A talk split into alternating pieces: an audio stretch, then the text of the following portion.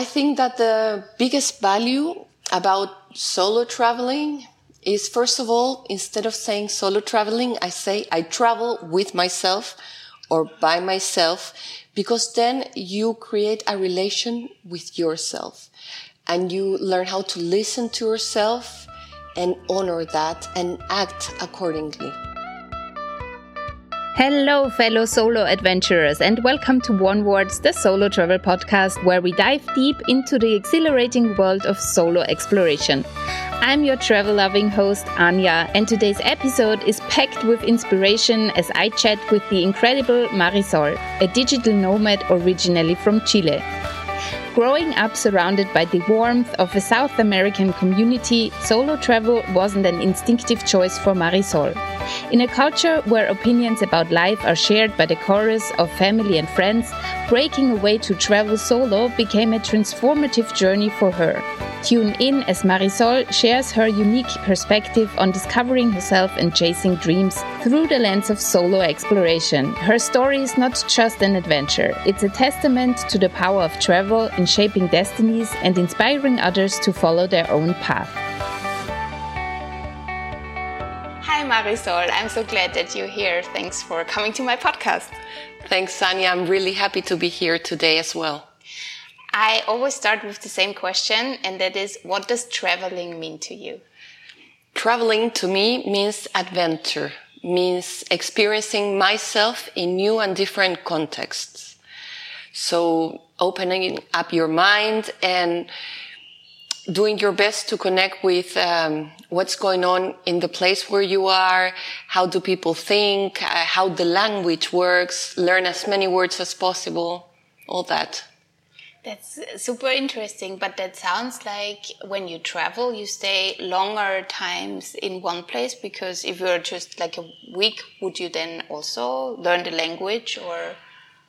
That's true. Um, no, if I go for the week or maybe for the weekend, probably I'll do my best to learn how to say hello, goodbye, thank you, and that's it.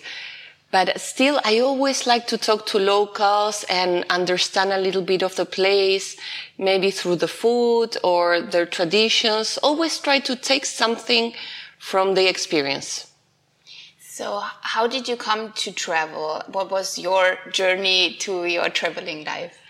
I think the first trip that opened my mind was 2003.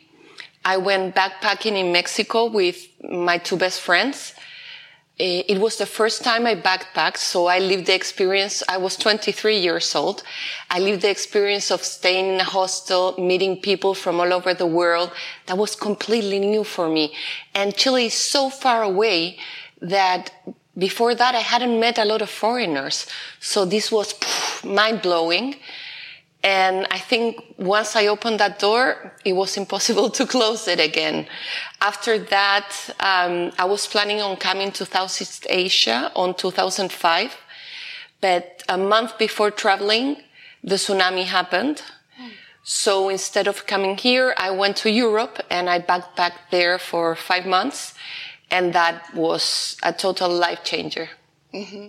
Why was it a life changer? Well, first of all, I remember the first day we arrived to Barcelona, walking in La Rambla and seeing people from all sorts of skin colors, different backgrounds, different races that I'd never seen before. That already just blew my mind. And then seeing all these ancient buildings, um, getting to try different food, meeting people from all over the world. Traveling around was spectacular. And above all, I could experience myself very naturally without all the, I don't know if the word is pressure, but you know, your family, your friends, your culture. Here I got to be, well, there, I got to be myself for the first time. So, so that was very special and important for me. Mm-hmm. Um, so just the listeners know you come from Chile. So how would you describe growing up in Chile is like how is the family how is the society situation? Because my listeners are mostly like from Austria Germany Europe. So Chile is a foreign foreign country and it's very interesting to know. Yeah, well, when I grew up, we were under a regime, a military regime. So I remember that uh, television, music, uh, theater, everything was pretty controlled. I remember that we had television from nine in the morning till 12.30, one in the afternoon. Then transmissions were cut off and they would restart at three in the afternoon. Um, there was always this sensation of somebody's watching or something might happen.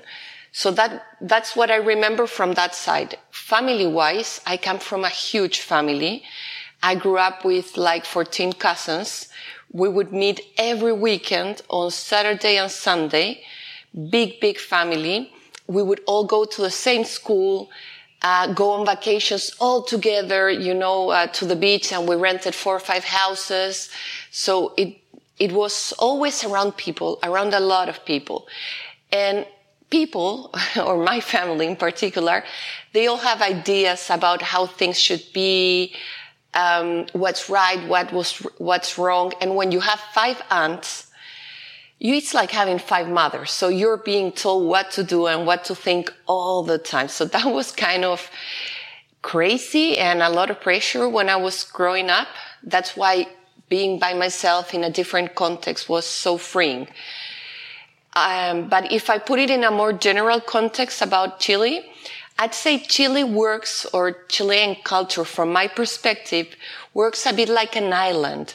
Because if you think of it, it's a very long country, 4,270 kilometers, something like that. Uh, the north is desert.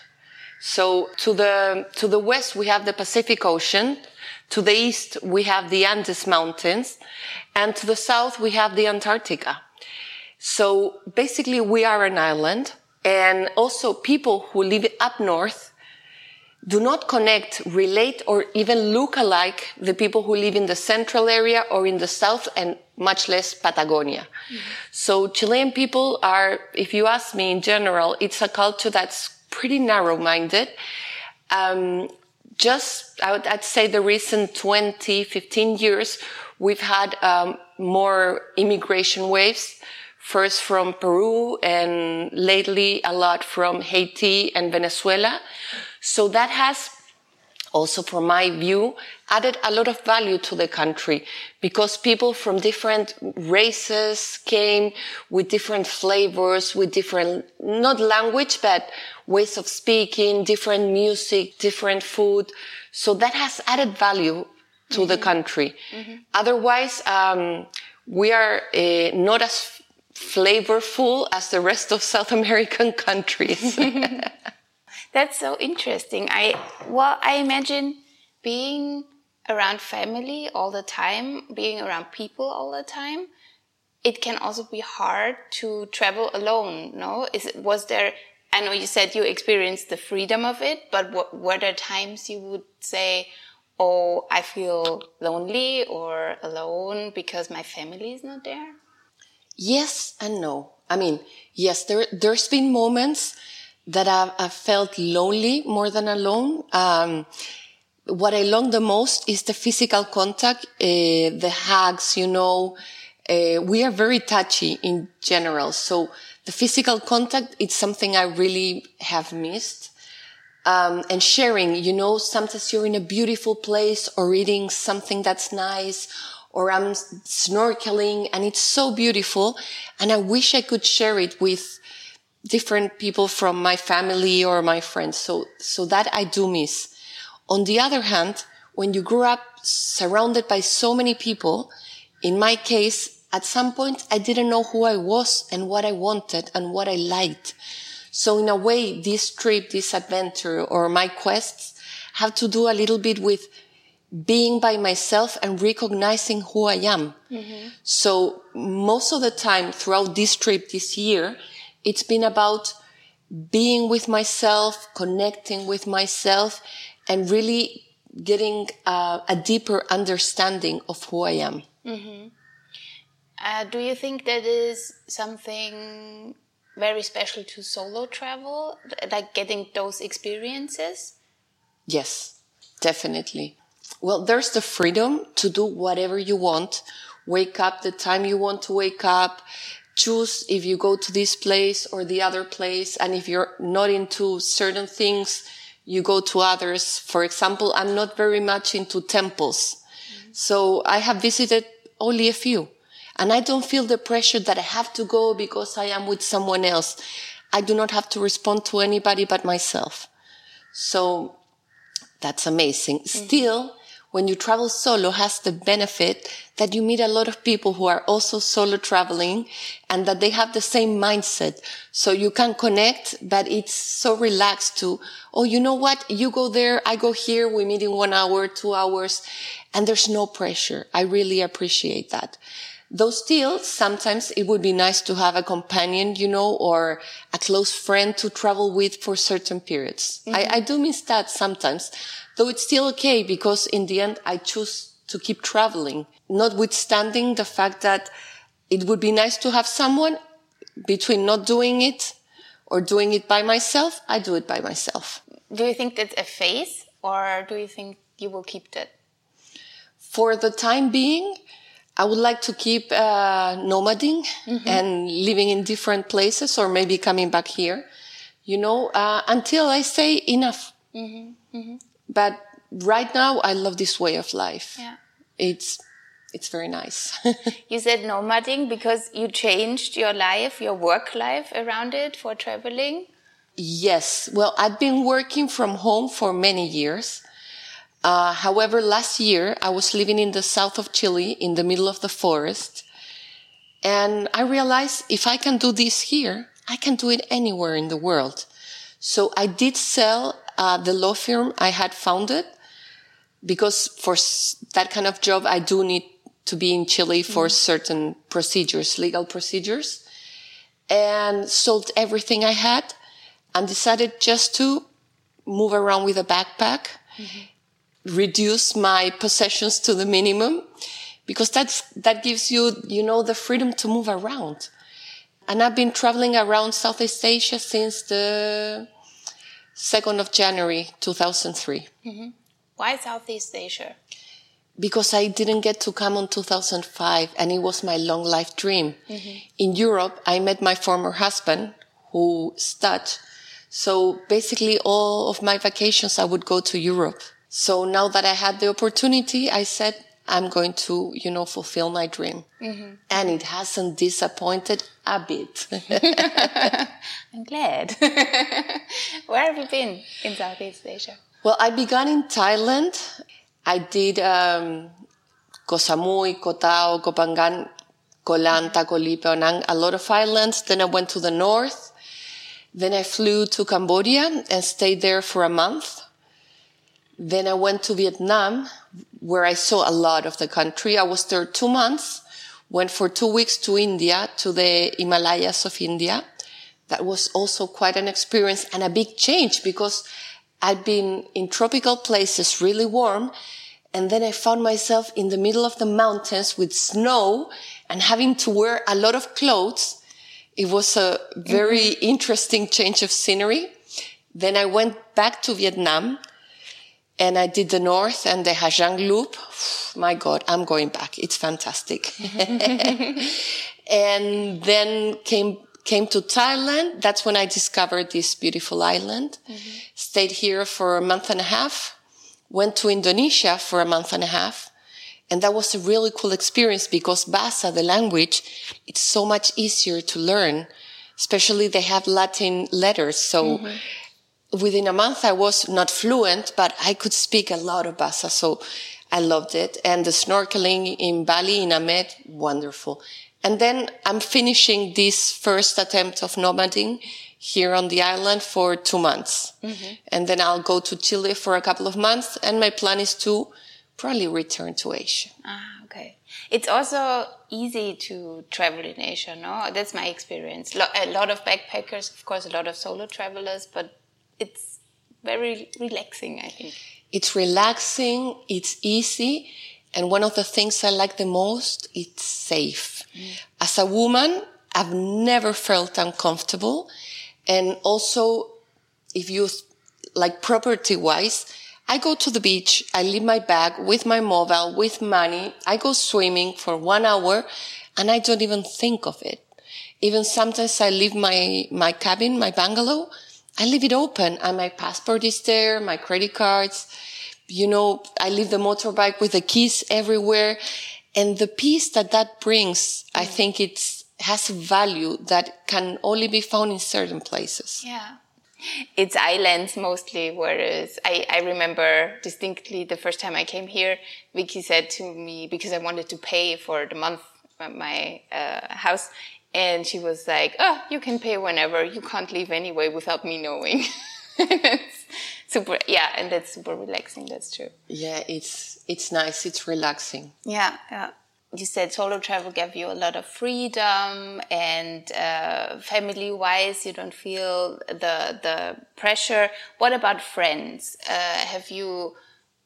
Many friends now around the world, or are most of them in, still in Chile? How do you keep in touch? Well, I've used technology on uh, on my favor because I stay connected. I do FaceTime with my mom. I, I speak on camera almost every day because she goes to bed very late. So while I'm having breakfast, I call mm-hmm. her. Uh, so technology has been very useful to stay in touch with my family and my friends back home. And here, wow, I've met so many people. I've been, I've been meaning to make a list of all the names of the people I've met from so many different places, so many different backgrounds. It's been wonderful. And some I know they will be friends for life. In fact, when I was in Cambodia, I met an English friend who had met on 2005 backpacking. We hadn't seen each other for 18 years and we were both in Cambodia at the same time. That was wonderful. So yeah, great experience to, you know, be able to meet after, after mm-hmm. so many years. Yeah. And now I'm meeting a friend who I met in April. Mm-hmm. She went back to her work in Europe and now she's back to Thailand and we're meeting next week. That's so great. So when that happens, because I feel that traveling or backpacking time is way more intense than normal life. So you can spend one week with someone and the bond you create, the intensity, it's as if you've known each other f- for many years. So when you meet again, it's like, oh, now we're friends for life. Yeah. yeah. Yeah, that's true because you have so many experiences together. Like first, I, I always say it's like, uh, when you meet at home, it's six months, and on the island, for instance, because you see each other every day or multiple times a day, even if you don't like make a, an appointment for it, uh, like six months in one week, how to how you get to know each other. Exactly. and, and also the conversations are different no? Because you know like the background is almost the same. Work isn't that interesting maybe it's just a where have you been? Where do you go? What was interesting? But then you switch other stories like more personal i think. I agree. And you know something else?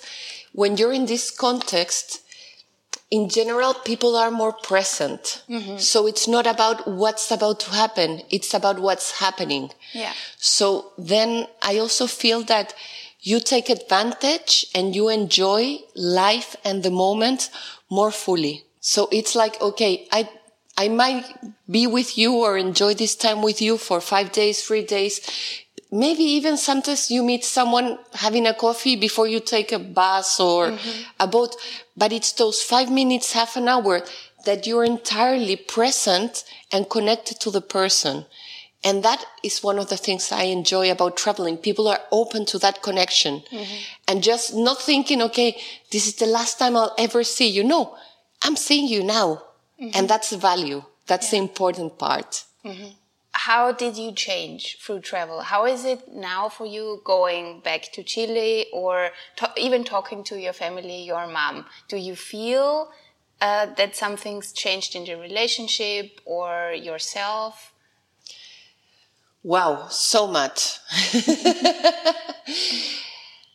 oh, about myself, it's I think more and more I've, I've learned who I am and I, what I like, what I enjoy is to be relaxed. I love the fact that I don't need much You know, I walk around with the same flip flops for the past four months. And for me, it would be crazy to think about wearing high heels. That's, that's something very material, but it's important, you know. Mm-hmm. I don't like drama.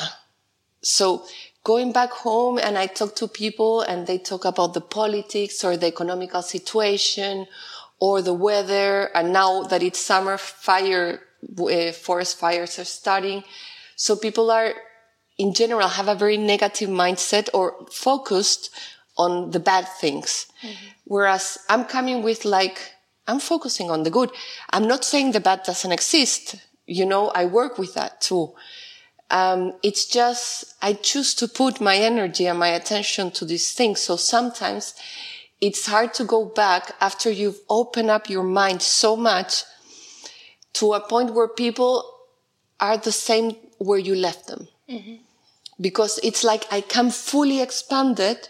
So somewhere in my mind, I feel that to connect with them, to relate, I have to contract myself. Mm-hmm. And that's one thing I don't like, really like.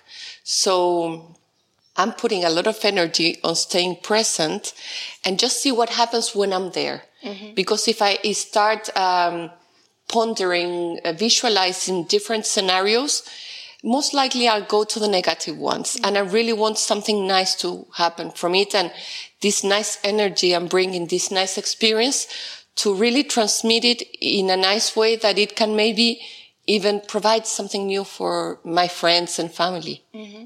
Did you uh, inspire for other people in like your friends or family to travel more? Like it as you said as it opened up so many doors for you in your mind the freedom did it inspire other people around you to go traveling or? Yes certainly. My my younger sister until recently she was living a very similar life so i think i inspired her and for the rest if you ask me now quickly, mm. I cannot pinpoint mm. someone in particular, but a lot of people have told me that the fact that I follow my dream have inspired them to follow theirs. Maybe not in the traveling mm-hmm. area or, or context, but in others. Yeah, that's very beautiful, no? To hear something like that. Yes, yes. And some other people really get mad at you. Yeah. Because you are showing them what they are not doing with their life so you get both sides, you know? Yeah. Yeah, I get that.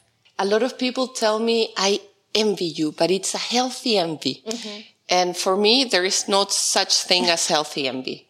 So I really don't like when people tell me that mm-hmm. because I, I feel just a little bit of anger in those mm-hmm. words of resentment. Mm-hmm. But it's just because they are not satisfied or happy with what they're doing.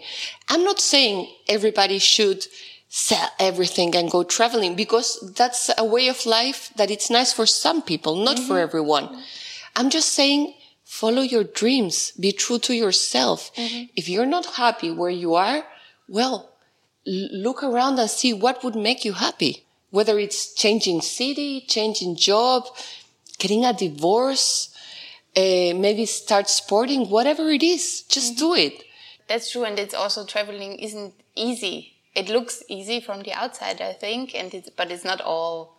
Not every day is a good day. Exactly. And, yeah, and you have to fight for it too, and you had to work to make this dream happen, and you still do. So um, that's also a, an important part to look at to see it's not like a vacation without an ending.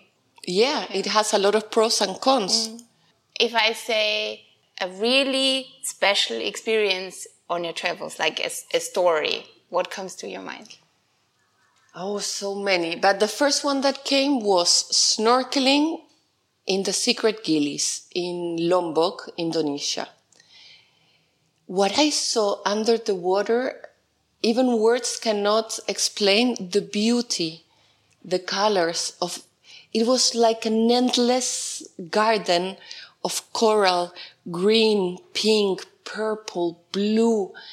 And it was like flying on top of this beautiful world with all sorts of fish swimming around and um, this blue starfish. I, I really was, I, what's the word? Uh, my breath was taken away. I was speechless. Well, I was underwater, of course, but I, I just felt so happy, so present, so fulfilled of just seeing this beauty. That was wow. Yeah. Wow. That's that's so cool. Secret Gilis. I never like I heard from the Gilis. Is it the same? No, it's not the same.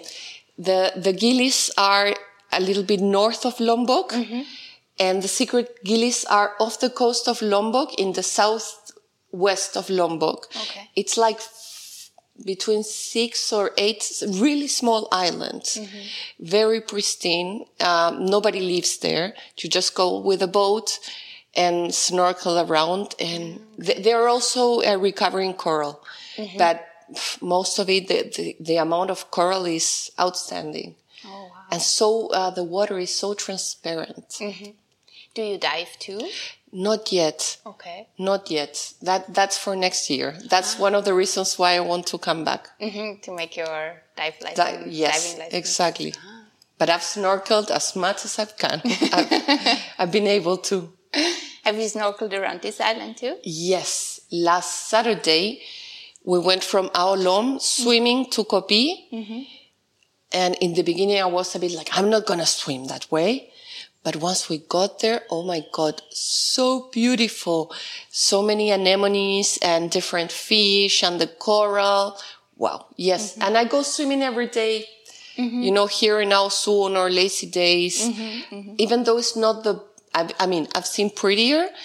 It's just, it's so relaxing to swim around the corals, see the fish. Um, I like it. Don't you get scared that there's something coming up at you? I don't know. Not sharks, but you know, other things. Sometimes uh, my mind starts playing those pictures and I have to control it. Okay. I say, no, no, no, no, no, no, no, no. Be present. You're here. You're here. It's okay. And sometimes I'm amazed. In the beginning, I was super so- scared, but I've been doing it for so long that now I'm very relaxed. Still, sometimes it's a bit like, oh, maybe I'm too deep. Mm-hmm. Or I, I would like to look under a rock, but I don't know what I'm going to find. So I say, okay, don't look, just keep swimming. But the more you do it, the less scared you are and the more natural it becomes. Still, always you have to keep track of your mind, not to let her go there. Mm-hmm. Mm-hmm. You're in charge. How are you about like adrenaline seeking or pushing yourself out of your comfort zone? Is it something that comes easy to you? Pushing myself out, out of the comfort zone, yes, but I'm not an, an adrenaline junkie. Okay. I'm, I take very calculated risks in general. Mhm. What What would you think would have or is the most riskiest thing you did so far on your travels? One night, um, I was at a bar and it started pouring, pouring, and had to drive with a bike back to my bungalow. And I was very scared because nobody was on the road. I have to cross like two forests to get to my bungalow. I could hardly see from the wind and the water. So th- my heart was pounding and it might seem like something, oh, that's not so crazy. Mm-hmm. But for me that night, I graduated with honors. Mm-hmm. I'm glad you did, but ah, yeah, that's a it's a good point. We don't think about that. No, I just thought when you told that about home, Austria, where it's snowing, so you get into a situation where you have to drive with a heavy snow or or being like the streets not um, cleaned and stuff. So yes, this is risky. Not uh, throwing yourself off a I don't know aeroplane or something. No, no, no, no. Other things would be pff, I've snorkeled like in the middle of the ocean. The boat stops. Okay, go into the water. And I'm like, there might be big sharks here. Nah, it's okay. Just go into the water. Okay. But besides that, as I tell you, my, my going out of the comfort zone is more in staying in a hostel or being in a town where nobody speaks English. So you have to act out to make people understand you. Um, or maybe saying no to someone and, and risking that they look at you in an ugly way or, you know, things like that. But uh, adrenaline wise, I'm not very into that area. what kind of traveler are you? Like in a accommodation sense of way, because you said before you stay in a hostel. Is this your normal go-to place, or are you more comfortable in Airbnb? How do you? Yeah, well, because I work mm-hmm. and I wake up at four in the morning uh, due to time difference, I prefer to have my own space. So uh, normally I stay in Airbnbs or, you know, three star hotels uh, because generally uh, private rooms in hostels are more expensive than a hotel room or an Airbnb. Mm-hmm. Some some places I've stayed in hostels in in dorms, but I snore very loud, so I feel super bad when I stay in a in a hostel, uh, and so I try to avoid it. Mm-hmm. But a couple of times I've had to stay in hostels, and well, tough luck. It's a hostel. Oh, yeah. And most of the time people are super relaxed. I, once I introduce myself, I tell them, well, I'm sorry to tell you this, but I snore very loud, but I'm carrying earplugs. So if you want, here you can take your own earplug. that's nice. But I'm, I'm not a fancy traveler. You know, you see on Instagram all these influencers that stay in like wonderful, amazing hotels. And that's not uh, reality when you're traveling like this. Besides, I like staying with locals because then again, you meet people, you learn about their culture, they share with you, they mm-hmm. teach you things, you teach them things. It's also part of this opening up your mind. Mm-hmm. And how about food? Well, I'm pescatarian, okay. so I only eat fish and seafood plus everything mm-hmm. vegetarian and vegan. So um, usually when I'm inland, I, I go full vegetarian or vegan because there are no uh, sea sea mm-hmm. options, seafood options. Uh, so in general, it's been okay. But I remember I was in Dalat in Vietnam. It was late at night, and the area I was staying was not touristic, so people wouldn't speak English. And when I translated the menus with the camera, the results were made no sense. It was like no cry baby menu uh, for big fat people menu. And I was like, what is this? And I, I was really hungry. So mm-hmm. I tell the lady, I do the sign that I want to eat, you know, mm-hmm. with my hand. And I say, point at myself and I say, no, no, moo, no, bark, bark, bark, bark. And the lady was laughing, but she understood that I wanted vegetarian food. So she prepared me like a vegetarian pho. And, and that was really funny. And I've had to do that a couple of times, but usually uh, food in Asia is so diverse that they can always prepare either an omelette or something with tofu. So, so that's been fine. And by now, my tolerance to spicy food, it's unbelievable. Okay. I'm really good at it. Is uh, Chilean food spicy? No, not no, really. Not, no. You can always find beside in a table mm-hmm. like a, a, pot or something with chilies, mm-hmm. you know, and if you like, you put, but in general, it's not spicy. Okay. Is there some food you miss in Asia? Cheese. Oh yeah, okay. Cheese. And well, coming from Chile, wine.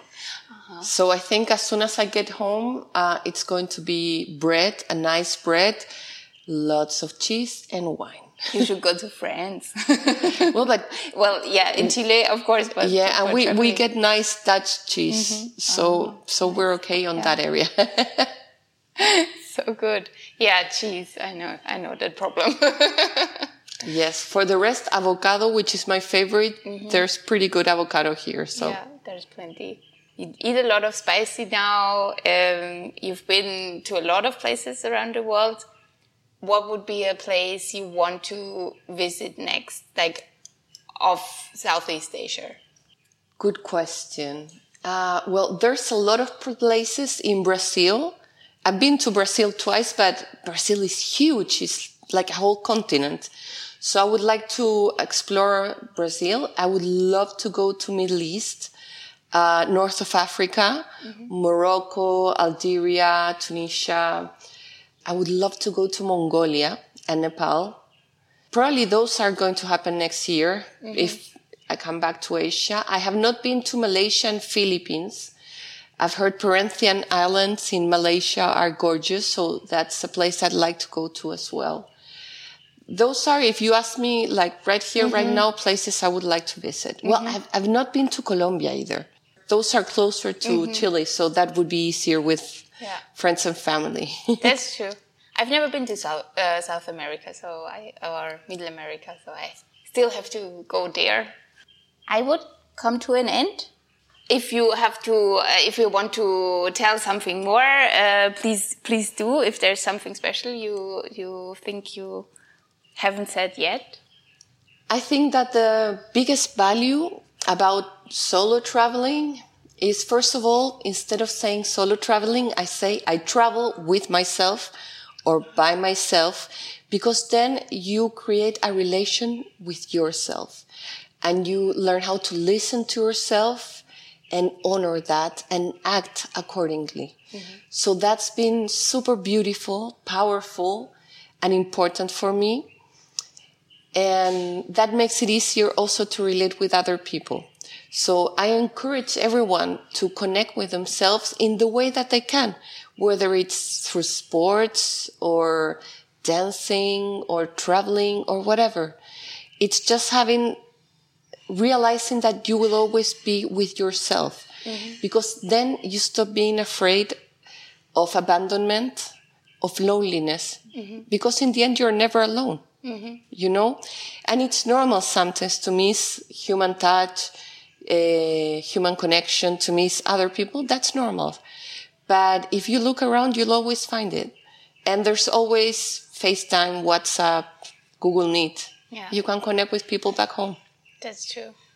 That's true. That's good advice and a very good uh, phrase to to rephrase solo travel. In the end, I always do kind of a word wrap. So I give you like two examples. You have to pick one, or I give you a sentence and you say what first comes to your mind. okay So bed or breakfast, breakfast desert or jungle, jungle lake or ocean, ocean five star hotel or camping van. mm, that's a hard one but i go to camping van Being alone means to you. presence and connection and being lonely. disconnection from yourself Three things you take everywhere.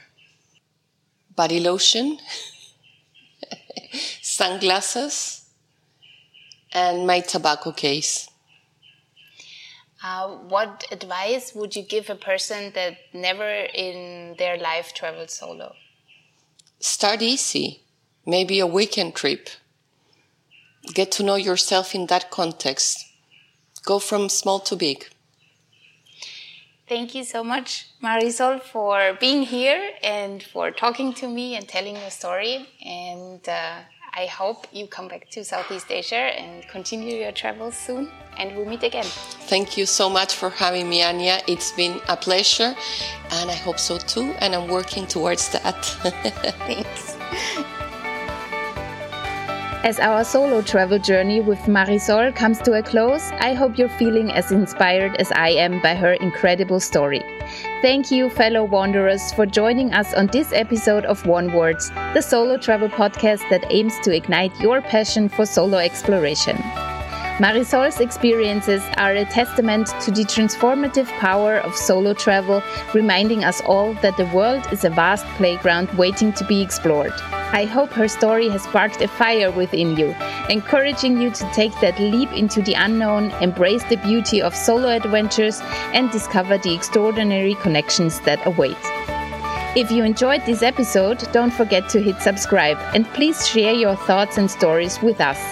Connect with me on social media using hashtag Onewards and let's continue this incredible journey together.